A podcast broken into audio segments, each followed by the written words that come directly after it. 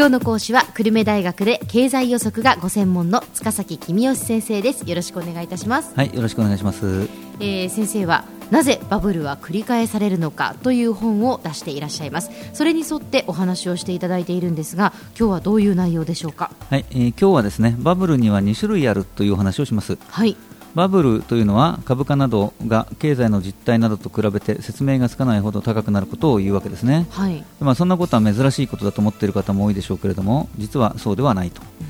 まあ、日本でも、まあ、昭和の終わりから平成の初めにかけて、えー土地と株の値段が大幅に上がりましたよね、えーまあ、前回お話ししたように世界を見渡すと同じようなことが頻繁に起きているわけです。はい。でバブルにはあまあ2種類あるよということで一つは人々が株価などが高すぎるということを知っているけれども、うん。もっと値上がりするだろうと考えて買う場合です。はい。で株価がもっと値上がりすると考える理由は何っていうと他の連中が買うからさということが理由になっているわけですね、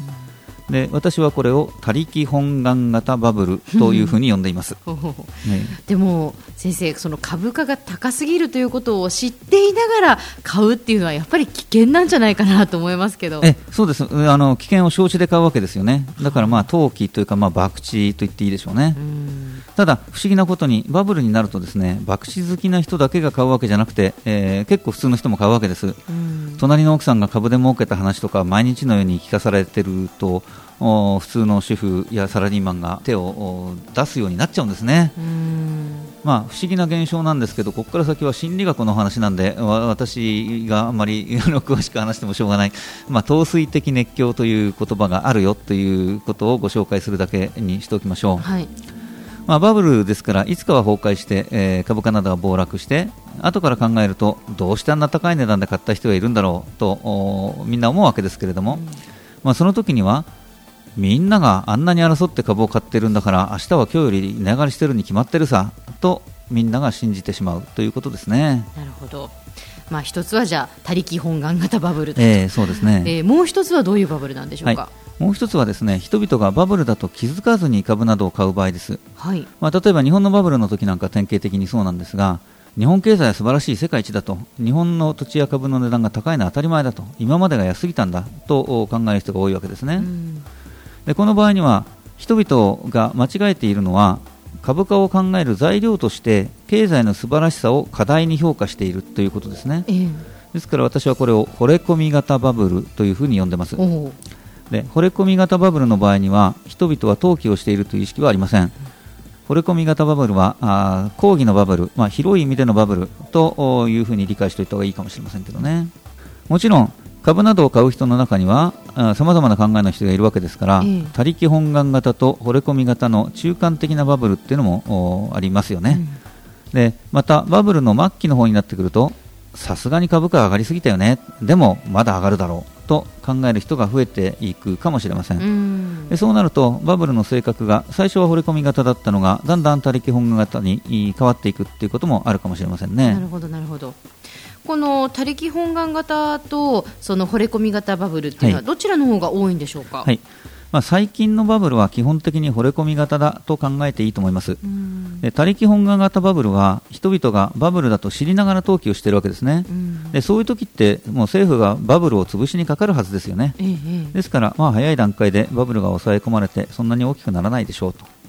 まあ、昔の政府は必ずしもバブルを抑え込まなかったので、えうん。昔は他力本願型バブルもお結構見られたんですけども最近はそうではないと思いますはい問題なのはですね惚れ込み型バブルは扱いが大変面倒だってことですね。えーまずう面倒なのは人々がバブルであることに気がつかないと。うん。だから知らないうちにバブルに踊っちゃうと。ええ。とっても堅実な人も結果としてバブルに踊っちゃうっていうことがあるわけですね。はい例えばあー日本のバブルの時は住宅の値段があんまり値上がりしたので急いで買わないと一生家が買えなくなるぞと言って住宅ローンを借りて焦って家を買った人が大勢いたわけですね。うん。政府だとか日銀もそのもうこれはバブルだからまずいそれをなんとかして、まあ、潰そうっていうことにはならないわけですか？そうですね。あのならない理由の第一は政府も日銀もおバブルであることに気がつかないからですね。あえバブル真っ盛りの時の経済白書などをおひっくり返して読んでみ見るとですねバブルであるというよりは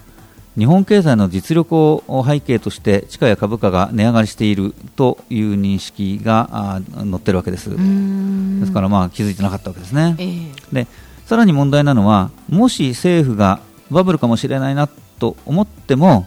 バブルを潰しにかかることは大変難しいということです。で惚れ込み型バブルの時っていうのは人々は大変ハッピーですよね、日本はい、日本は世界一だ株上がってハッピーってみんなが言っている時に、ええ、政府がバブル潰すぞっていうと猛烈な反対に遭うわけですね、はい、政府としては今はバブルであってバブルを早いうちに潰しとかないと将来大変なことになるぞということをちゃんと説明してそのハッピーに踊っている人々を説得しなきゃいけないんですけどもなかなかできることじゃないですよね。まあ、確かにその株価が上がっているときに政府が株価を下げようとしたら反対は大きいでしょうね。そうですねですから日本のバブルの時に最後は政府と日銀がバブルを潰したわけですけども、うん、土地や株の値段が高すぎるからバブルだと言って潰したのではなくてこんなに土地が高いと普通のサラリーマンが家が買えないじゃないかとそれは問題だという理由でバブルを潰したんですねでこうして考えると惚れ込み型バブルっていうのは、まあ、これからも起きるでしょうし起きた時は大変面倒なことになるだろうなということですね。では先生今日のまとめをお願いいたします。はい。バブルには2種類あります。一つは人々が株価などが高すぎると思いながらもさらに上がるだろうと考えて買う場合です。もう一つは人々が株価などが高すぎると思わずに買う場合です今日の講師は久留米大学の塚崎君吉先生でした。どうもありがとうございました。はいありがとうございました。さてビビックモーニングビジネススクールはブログからポッドキャストでもお聞きいただけます。また毎回の内容をまとめたものも掲載していますのでぜひ読んでお楽しみください。過去に放送したものも遡って聞くことができます。ビビックモーニングビジネススクールで検索してください。ビビックモーニングビジネススクール。お相手は小浜もとこでした。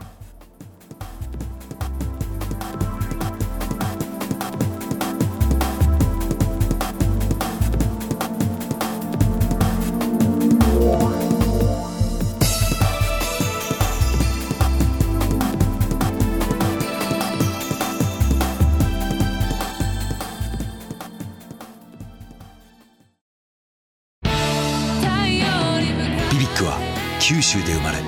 九州の人たちに光を届けています。九州のお客様が光り輝くように。それが QTnet の変わらない思いです。キラキラつながる QTnet。